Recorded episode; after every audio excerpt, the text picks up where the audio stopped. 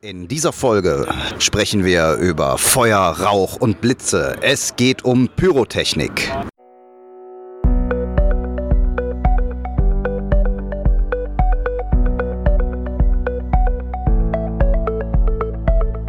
Willst du mehr Erfolg als Zauberkünstler haben?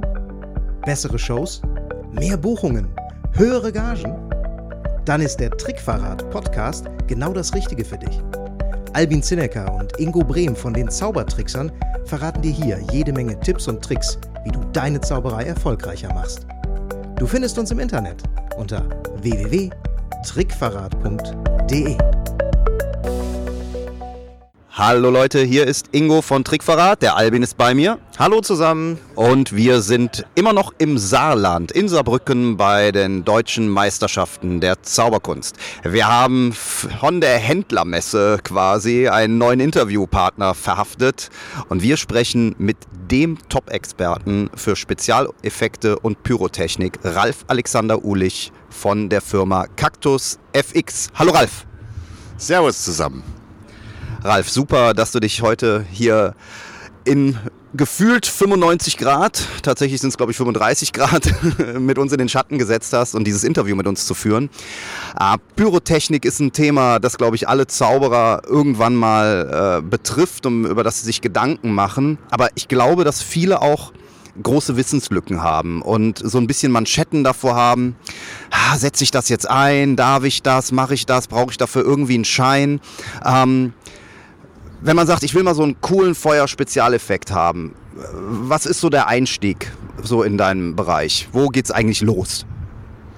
Ja, ich kenne diese Frage regelmäßig bei mir am Stand. Äh, ich habe noch nie was mit Pyro gemacht, aber ich würde gern, was mache ich denn?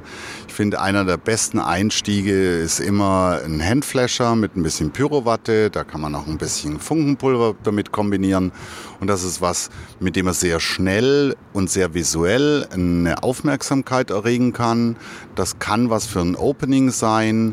Das reicht wirklich mit einem Blitz und ein bisschen Sparklingpulver, weil das auch noch so einen Knistereffekt dazu macht, die Aufmerksamkeit sofort auf den Auftretenden zu lenken. Äh, ist wirklich unproblematisch und man muss keine Angst davor haben. Das ist eine Geschichte, die ich sehr gern empfehle als, als Intro oder als Einstieg in diese Pyrotechnik. Und äh, muss man da denn irgendwas beachten? Darf man das oder muss man da vorher einen Pyrotechnikerschein machen oder darf das jeder? Also einen Schein braucht man nicht. Äh, es ist generell, solange es der Versammlungsstättenverordnung unterliegt, ist es meldepflichtig. Dann heißt es immer, wie, das ist meldepflichtig. Grundsätzlich mal heißt es nach der Versammlungsstättenverordnung und nach dem Pyrotechnikgesetz, äh, alles, was offenes Feuer auf der Bühne ist, ist generell erstmal meldepflichtig. Das heißt, Genauso ein Streichholz, eine Kerze, eine Zigarette, alles was offenes Feuer ist, ist meldepflichtig. Deshalb verstehe ich das richtig, wenn ich beim äh, Geburtstag oder bei sonstigen Feier von Opa Willi auftrete und da einen, einen Handfläscher benutze oder einfach so einen kleinen, netten, süßen Pyro-Effekt oder nur ein Streichholz oder ein Feuerzeug, dann muss ich das melden oder ist da das Leben in der Grauzone bunt? Sehr bunt. Also gru grundsätzlich mal ist die Frage, findet das in einer Halle statt, die der Versammlungsstättenverordnung unterliegt oder nicht? Das ist mal die erste Geschichte. Also, das äh, Geburtstagsfest zu Hause privat unterliegt nicht der Versammlungsstättenverordnung. Das heißt, da bist du relativ frei. In dem Moment, wo das in einem Theater stattfindet, in einer Gemeindehalle, die der Versammlungsstättenverordnung unterliegt, da gibt es alle möglichen Richtlinien, Minimum, Teilnehmer und, und, und. Dann ist es auf dem Papier laut Gesetz meldepflichtig. Die Realität sagt, wo kein Kläger, da kein Beklagter. Äh, in ganz vielen Fällen kümmert sich kein Mensch drum. Es ist immer dieser Gesetzestext offenes Feuer und wie gesagt, das ist unabhängig, ob jetzt Pyrotechnik oder eine Kerze ist in der Versammlungsstättenverordnung geregelt, muss angemeldet werden. Üblicherweise beim Ordnungsamt. In Berlin ist es zum Beispiel das Bauaufsichtsamt, aber das kriegt man über die Gemeinde raus. Aber zuerst mal muss man wissen, ist es jetzt der Nebenraum von einem Restaurant, dann unterliegt das nicht der Versammlungsstättenverordnung. Ist es eine Halle, eine Gemeindehalle, eine Messehalle, ein Opernhaus, die haben noch viel strengere Regeln, dann ist es meldepflichtig. Aber auch da üblicherweise diese Häuser haben einen Sicherheitsbeauftragten und den fragt man einfach und sagt, äh, wie sieht denn das aus? Ich mache hier einen Handflasher, das zeigt man dann einmal und üblicherweise heißt dann, nee, das ist in Ordnung, ich weiß ja, dass das stattfindet. Okay, das bedeutet also, der Einstieg, jetzt so die Sachen, die man da üblicherweise hat, Pyrowatte, Pyropapier, ähm, und was es da noch so an speziellen Sachen gibt, Pyrofäden, genau fallen mir noch ein. Ähm, das darf man, glaube ich, alles benutzen, auch ohne einen Sprengmeisterschein oder einen Pyrotechnikerschein zu haben. Man muss, muss man 18 sein? Auch da gibt es keine feste Richtlinie. Äh, 16, ab 16 kannst du im Prinzip solche Dinge schon tun. Ah ja, okay. Und wenn ich jetzt mal in die Praxis reingehe und so an meine ersten Erfahrungen mit Pyropapier und auch Pyrowatte zurückdenke, dann kommt das meistens in so einem Plastiktütchen und dann holt man das da raus und es ist triefend nass. Korrekt. Das ist Gesetz, äh, dass Nitrocellulose, aus dem ist Pyro, alle Pyromaterialien sind aus Nitrocellulose, also nitrierter Baumwolle. Die dar das darf nur im nassen Zustand angefeuchtet mit äh, destilliertem Wasser äh, verschickt werden. Und wenn ich das jetzt auspacke, dann muss ich das aber trocknen, damit es abbrennt. Ne? Und trockne ich dann direkt alles oder immer nur häppchenweise, was ich brauche? Ja, auch das ist eine Frage, wie viel, wie viel kaufst du? Wenn du jetzt sagst, ich kaufe äh, 250 Gramm Pyrowatte, dann würde ich die nicht komplett trocknen, dann würde ich nur einen Teil trocknen. Bei der äh, Lagerung gibt es eine ganz klare Regel. Äh, Nitrocellulose ist ein sensibles Material, äh, besonders sensibel in dem Moment, wo es nicht komplett trocken ist, also noch Wasseranteile hat und Sauerstoff dazu kommt. Das heißt, entweder ich trockne äh, es komplett und lager es komplett trocken oder ich lagere es komplett nass. Wenn ich also jetzt Material kaufe und sage, ja, das kann sein, dass ich das die nächsten fünf Jahre aufheben will, dann ist immer das Beste raus aus den Plastiktüten, rein in eine Tupperdose. Eine richtige Tupperdose leider, äh, weil das, da wissen wir auf jeden Fall, das ist chemisch ganz stabiles Material. Und vor allem sind die, äh, sind die festschließenden Tupperdosen, also alles, was einen Deckel hat, sind statisch nicht aufladbar. Weil das kann schon reichen, um trockenes Nitro, äh, trockene Nitromaterialien zu zünden. Äh, wenn ich jetzt sage, ich will das ganz lange aufheben, weil ich nicht weiß, wann ich es brauche, dann raus aus der Tüte, rein in die Tupperdose und bis zum Rand mit destilliertem Wasser füllen. Dann kannst du alle Materialien 30 Jahre lagern, ohne dass sich da was verändert. Und äh, trocknen, äh, ich habe da irgendwas im Kopf mit Reis in der Tupperdose. Ja, auch das ist eben dieses Thema. Sehr sensibel ist das Material, wenn noch ein bisschen Restfeuchtigkeit drin ist. Die meisten Menschen trocknen das im Wohnzimmer oder in der Wohnung. Nicht auf der Heizung, nehme ich an? Nicht in der Heizung, äh, nicht im Backofen. Das kannst du machen, äh, machst du aber nur einmal. Äh, und wenn du das im, im normalen, bei normaler Zimmertemperatur trocknest, dann bekommst du es niemals zu 100% trocken, weil wir haben, selbst wenn, wenn das jetzt ein schlechter Betonbau ist, noch mindestens 35% Luftfeuchtigkeit. Das heißt, du kriegst es gar nicht ganz trocken. Ich sage immer, trocknen, bis es sich für euch trocken anfühlt. Dann in die Tupperdose rein, einen Tag lang einfach ungekochten, trockenen Reis reinschmeißen, am nächsten Tag rausschmeißen. Der zieht nämlich die ganze Restfeuchtigkeit raus. Und dann haben wir für solche Zwecke noch so kleine Hightech-Entfeuchter, die packen wir dann immer in die Tupperdose rein. Und die sorgt dafür, dass jedes Mal, wenn du die Dose aufmachst und Luftfeuchtigkeit reinkommt, die weggesaugt wird. Dann auch dann im ganz trockenen Zustand nahezu unbegrenzt haltbar. Okay, cool. Das, das waren jetzt mal ganz praktische Tipps für die Einstiegsdroge, sage ich jetzt mal. Ne? Also wenn man mit so den, den, kleineren Dingen anfangen möchte, um ein bisschen Effekt unterstützend oder auch zur Eröffnung unterwegs zu sein, dann ist das sicherlich ganz schön.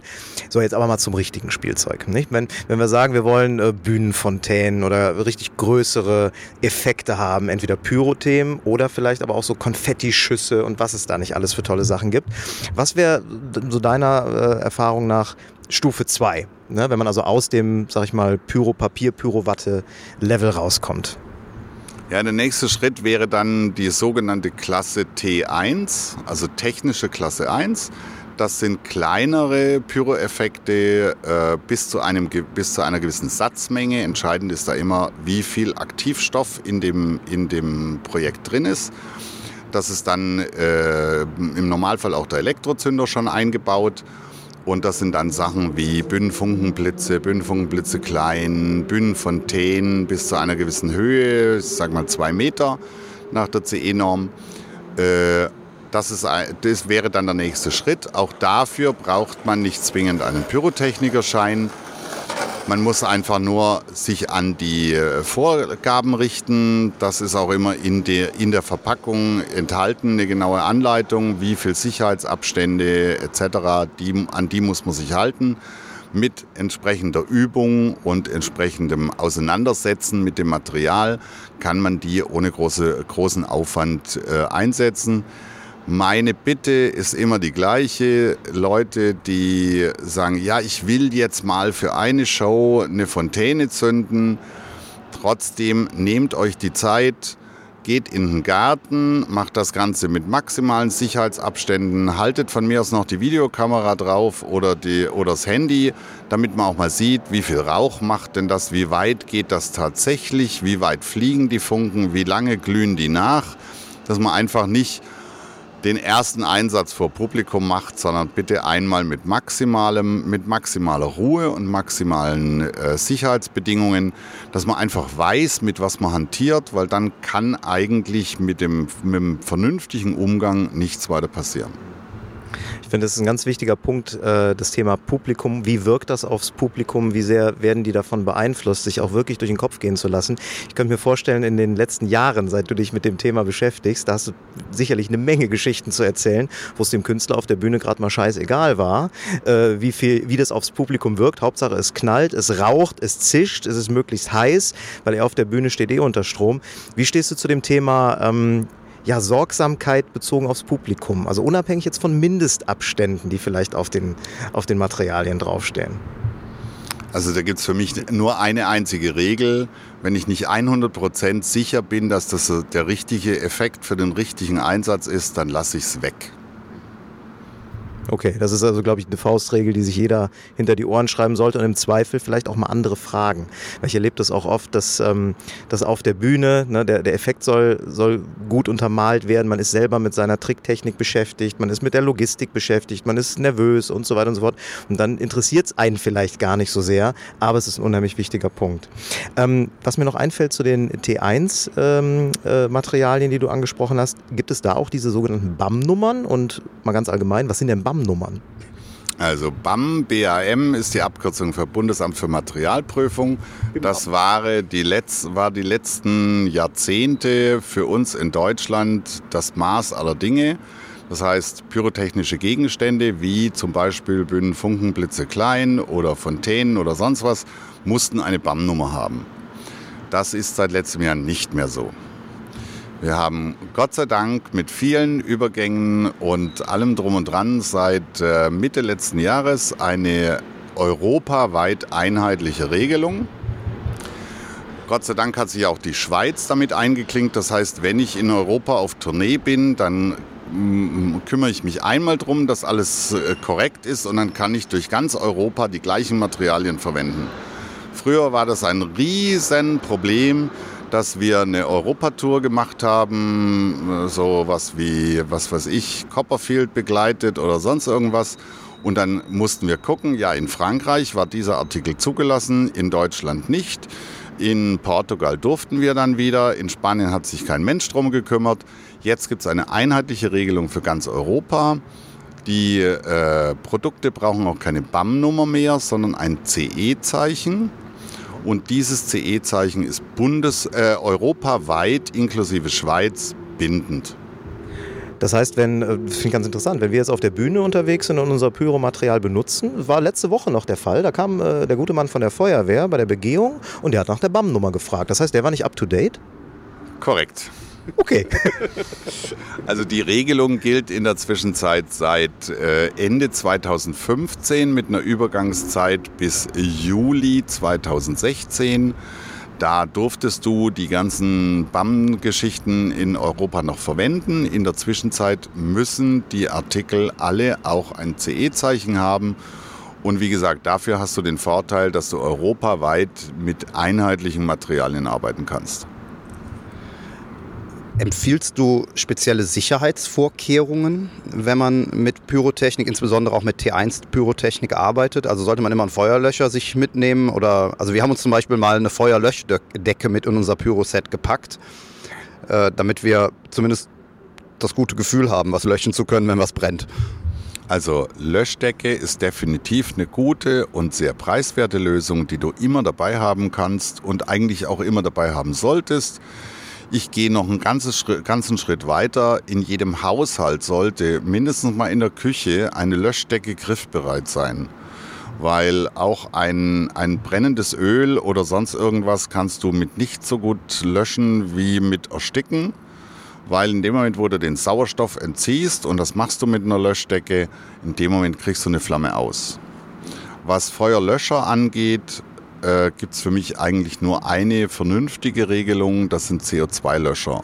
Also Stickstofflöscher aus mehreren Gründen. A, du kriegst fast alles damit aus, weil CO2 ist schwerer als Sauerstoff, das heißt verdrängt Sauerstoff und wenn kein Sauerstoff da ist, ist eine Verbrennung fast unmöglich. Das ist die Punkt 1. Punkt 2, was eigentlich noch viel wichtiger ist, du kriegst auch viele Flammen mit einem Pulverlöscher aus aber danach ist die Bühne inklusive bis zum letzten, bis zur letzten äh, Sitzreihe komplett eingesaut mit einem weißen, ekligen Pulver. Das heißt, damit schmeißt du jede Show. Mit dem CO2-Löscher gehst du drauf, das CO2 löst sich in der Luft auf, fertig. Es gibt keine Schweinerei, es gibt keine, keine Flecken oder sonst irgendwas. Das ist wirklich die einzige sinnvolle Feuerlöschtechnik. Für diejenigen, die jetzt sagen, das hört sich alles ganz spannend an, aber Feuer, Funken, Blitz, äh, das ist nicht so meine Welt. Außerdem riecht es immer nach Rauch und also es ist nicht so. Ne? Äh, jetzt weiß ich ja, dass du auch ähm, äh, Experte bist im Thema äh, Streamer, Konfetti-Shooter, diese ganzen Geschichten. Wir haben da ja auch schon einiges äh, mit dir durch. Ähm, was wäre da so aus deiner Sicht ein, ein guter Einstiegseffekt, wenn es um Spezialeffekte geht, die, die einfach einzusetzen sind, die man vielleicht sogar ohne Assistenten oder ohne Helfer einsetzen kann, um der Show so eine gewisse Würze zu geben, äh, fernab vom Feuer? Also ich würde gern da nochmal einen Schritt zurückgehen und sagen erstmal, warum überhaupt Effekte? Unabhängig ob jetzt Pyro, Konfetti, Seifenblasen, Nebel oder sonst irgendwas. Das sind Dinge, speziell bei allem, was mit Feuer zu tun hat, wofür das Publikum seinen Kopf nicht braucht.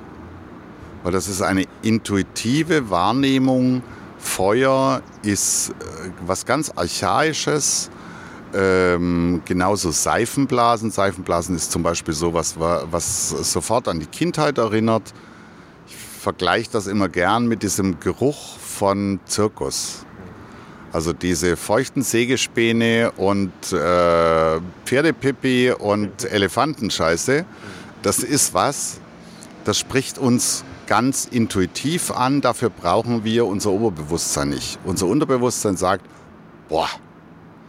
Und deswegen sind Effekte mit, mit Feuer äh, etc. einfach was, was dein Gefühl anspricht. Und äh, ich will noch einen Schritt weiter gehen. Ein, ein Bühneneffekt, ob das jetzt ein Nebelstrahl ist, ob das ein äh, paar Seifenblasen sind, ob das Feuer ist, ob das, ob das Fontänen oder Blitze sind, sind etwas immer zum Unterstützen von einem magischen Effekt und nicht als Effekt allein. Ich kenne das immer wieder, dass Kunden kommen und sagen, ja, toll, also ich will jetzt hier am Anfang, wenn ich auftrete, so nach rechts und links deuten und dann kommen da zwei sechs Meter Fontänen, weil das ist toll. Sie, okay, und was passiert da? Ja, nix. Sie, Entschuldigung, wenn du, ein, wenn du als Gast oder als Laie einen Zauberer siehst und der deutet nach links und rechts und da kommen zwei sechs Meter Fontänen, da müssen mindestens mal zwei Mädels erscheinen oder zwei Elefanten oder was weiß ich was. Aber ansonsten ist das ein Anticlimax. Also das heißt, der Effekt, der Bühneneffekt als solcher ist immer nur da, um ihn, um, um den Zaubereffekt, der passiert, visuell zu unterstützen und zu verstärken. Also manchmal ist einfach auch weniger mehr. Es ist tatsächlich ein Applausverlängerer, wie ich gestern nochmal besonders gelernt habe. Ich habe gestern die Pyrotechnik für Flickflack im Wettbewerb gezündet und ich sollte sie ganz zum Schluss aufs Schlussbild zünden und hatte ein kleines äh, technisches Problem. Sagen wir mal, reden wir nicht drüber.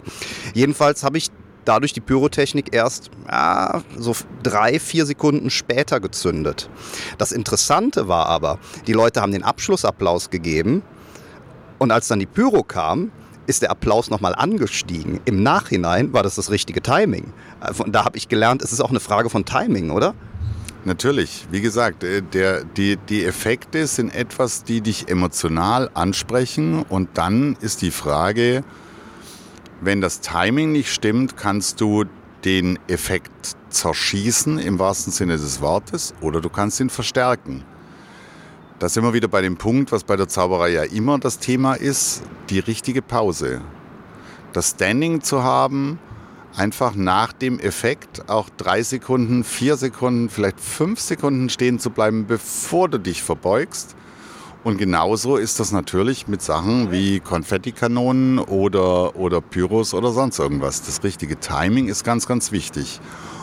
Und dazu gehört eben auch dieser Punkt, die, die, die richtige Dosierung.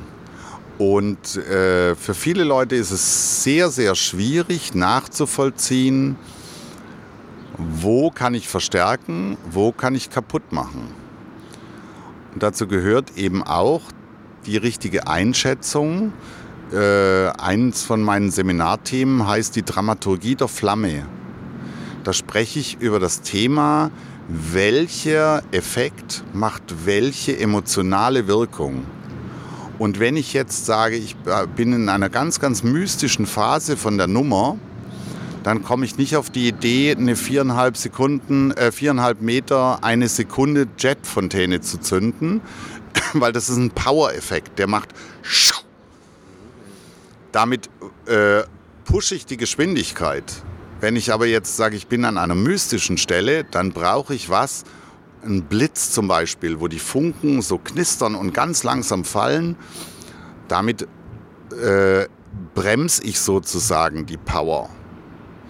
Und damit unterstütze ich aber diese Mystik. Und deswegen ist es ganz, ganz wichtig, dass einem klar ist, dass eine, eine grüne, sanft lodernde Flamme eine völlig andere Wirkung hat wie eine äh, grell rote Magnesiumflamme, die sechs Meter in die, äh, die von der Bühne aufsteigt mit Power. Also das heißt, ich muss für den, für die, zuerst mal muss ich mir überlegen, das ist mein Zaubereffekt. Dann muss ich mir überlegen, was für eine emotionale Wirkung hat das aufs Publikum. Und dann muss ich entsprechend eine, eine Flamme oder was auch immer finden, die wiederum genau diese dramaturgische Wirkung aufs Publikum hat. Weil ansonsten kann ich ohne weiteres einen guten Effekt runtersetzen oder eben hochpushen. Vielleicht mal kurz in die praktische Umsetzung. Die meisten Zauberer sind ja allein also Solokämpfer, haben äh, keine Assistenten, keine Helfer dabei. Ähm, bei einer komplexen Nummer wie einer Wettbewerbsnummer, wir haben da auch drauf gesetzt, hatten wir jemanden, der die Pyrotechnik gezündet hat, so wie man auch einen Lichttechniker und einen Tontechniker hat. Aber viele, die jetzt unterwegs sind und die jetzt nicht so eine intensive 10-Minuten-Nummer da hinlegen müssen, an tausend Dinge denken, die denken sich vielleicht, ja Mensch, ich will mir keinen Techniker mitnehmen, sondern ich will die selber zünden. Und es ist, glaube ich, auch vielen gar nicht bekannt dass diese ganzen Sachen relativ autark funktionieren, mit Batterien betrieben sind und mit Funkauslöser, die man durchaus auch an Requisiten befestigen kann oder äh, in der Kleidung verbergen. Ne? Korrekt. Also wir haben Funkzündsysteme, die mm, selbst mit eingeschobener Antenne noch 50 Meter Indoor-Reichweite hat. Das heißt, ich kann ohne weiteres, ohne weiteres viele Dinge wirklich autark vom Körper aus zünden. Äh, wobei da wieder wichtig ist, wer hat das perfekte Timing. Also auf der einen Seite, wenn ich einen äh, Bühnentechniker habe, der meine Nummer perfekt kennt, dann kann das ganz wunderbar sein, dass ich mich darum nicht kümmern muss. Äh, aber so für mich ist so ein Paradebeispiel äh, Teufelsportal. Die Assistentin muss also im richtigen Moment den Vorhang fallen lassen, dass wirklich die Deckung zu 100 Prozent da ist. Da sage ich immer, mach den Auslöser mit in das Portal und lass die Assistentin zünden, weil die hat das Timing drauf. Die weiß genau, jetzt drücke ich 21, 22, jetzt lasse ich das Rollo los. Und damit wird das immer perfekt getimt sein. Das kann ein, ein Bühnentechniker, der, selbst wenn er die Nummer in- und auswendig kennt, gar nicht 100% entscheiden, weil der nicht weiß, ist sie wirklich parat, kann sie auch im richtigen Moment den Vorhang fallen lassen. Sie weiß das am besten. Also manche Dinge gibt man auch wirklich dem in die Hand und, und die Verantwortung, der das beste Timing dafür hat. Ja, das ist auf jeden Fall ein ganz hilfreicher Tipp. Wir haben das in Ergänzung zu dem, was Ingo gesagt hat, übrigens auch so gemacht, dass wenn wir die Möglichkeit dazu hatten, haben wir einer Person die Pyro-Verantwortung zum Zünden gegeben, die auch sonst nichts anderes zu tun hatte.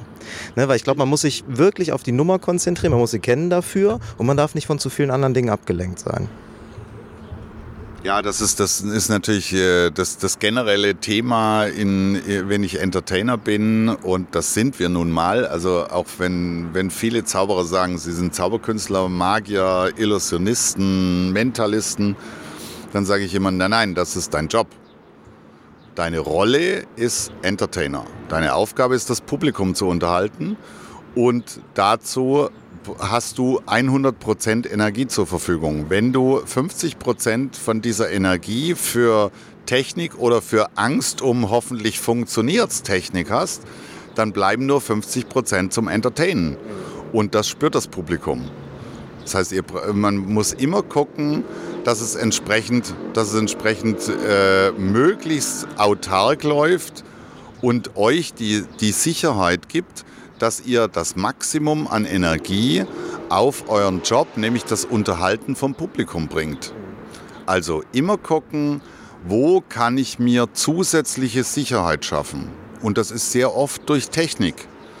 Weil wenn ich mit einer vernünftigen Technik arbeite, äh, wo ich eben weiß, was weiß ich, ich benutze standardmäßig zum Zünden diese elektrischen Einmalzünder.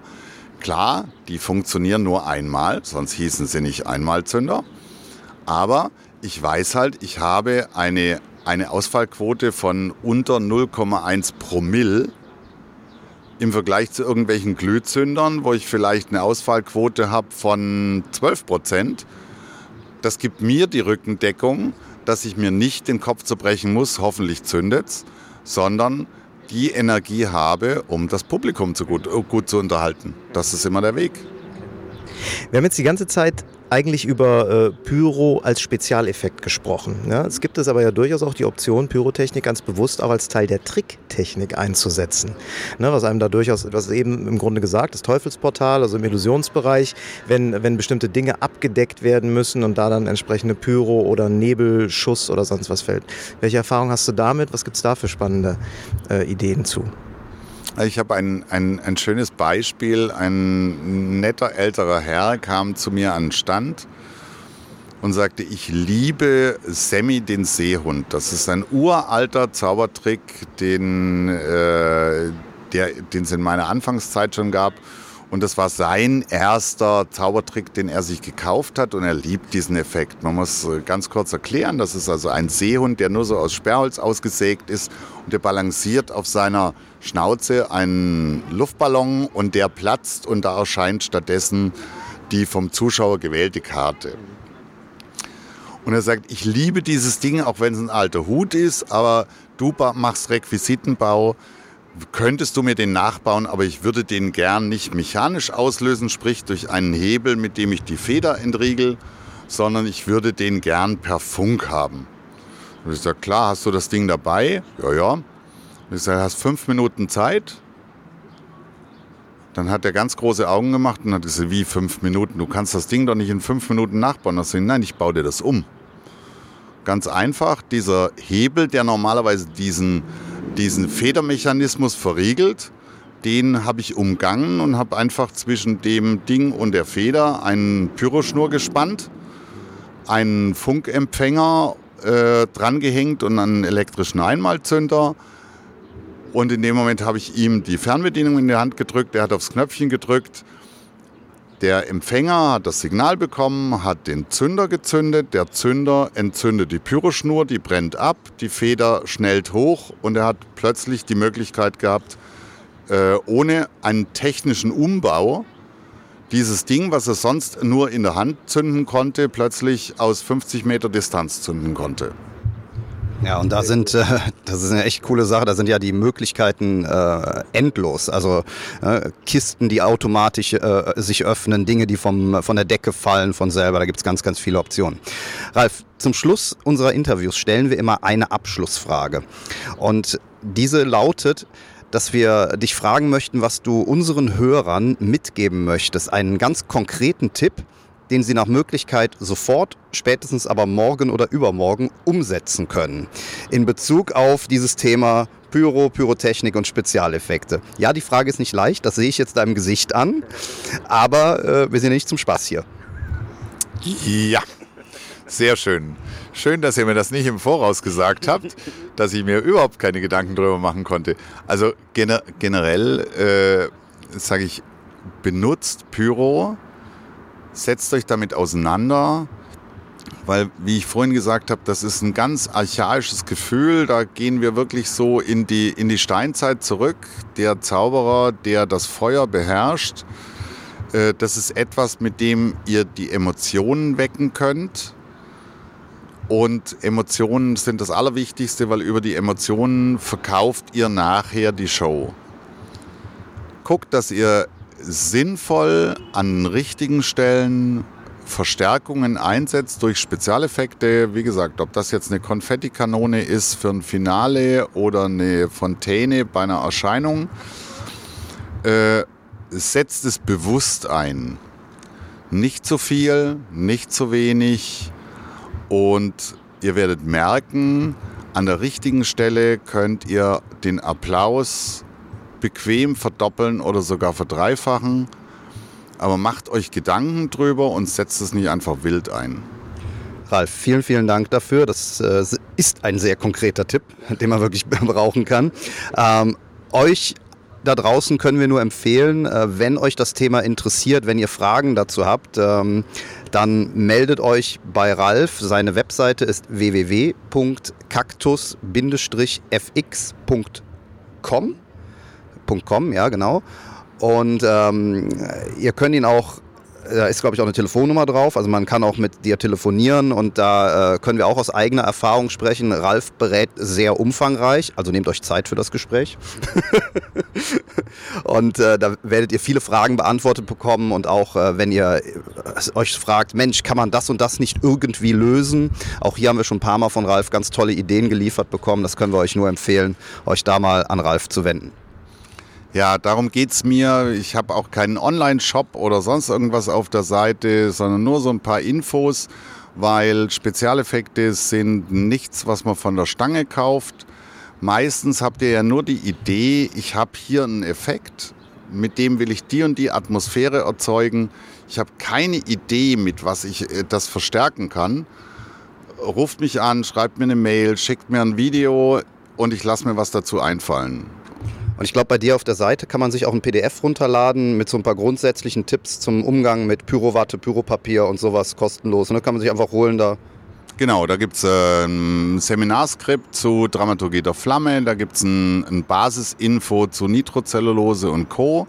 Da gibt es ein Interview zum 30-jährigen Firmenjubiläum. Äh, also einfach so ein, bisschen, so ein bisschen Input, dass man ein bisschen Feeling dafür bekommt. Und ansonsten meldet euch, ich kümmere mich. Super, Ralf. Das ist ein super Schlusswort. Und damit sagen wir allen Hörern Danke fürs Zuhören. Dir, Ralf, vielen, vielen Dank fürs Interview. Hat richtig Spaß gemacht. Wir schalten jetzt hier ab und quatschen noch eine ganze Menge weiter. Genau, wir müssen jetzt Gala gucken. Los geht's. Bis dann, macht's gut. Tschüss. Ciao. Und schon sind wir wieder am Ende der heutigen Folge angekommen und wir hoffen sehr, dass es dir gefallen hat. Wir als Künstler freuen uns natürlich besonders über deinen Applaus. Aber da wir deinen Applaus hier auf dem Podcast leider nicht hören können, kannst du uns applaudieren, indem du uns eine 5-Sterne-Bewertung bei iTunes gibst. So hilfst du, diesen Podcast noch vielen weiteren Zauberern zugänglich zu machen. Das klappt nur mit einer 5-Sterne-Bewertung so richtig gut. Vielleicht möchtest du uns ja sogar eine Standing Ovation geben. Dann wäre es klasse, wenn du eine Rezension schreibst oder auf unserem Blog oder unserer Facebook-Seite einen Kommentar hinterlässt. Welche Themen interessieren dich? Worüber sollen wir sprechen? Teil uns einfach deine Wünsche mit und mach den Trickverrat-Podcast zu deiner persönlichen Erfolgstrickkiste. Besuch uns im Internet unter www.trickverrat.de. Bis zum nächsten Mal, deine Zaubertrickser.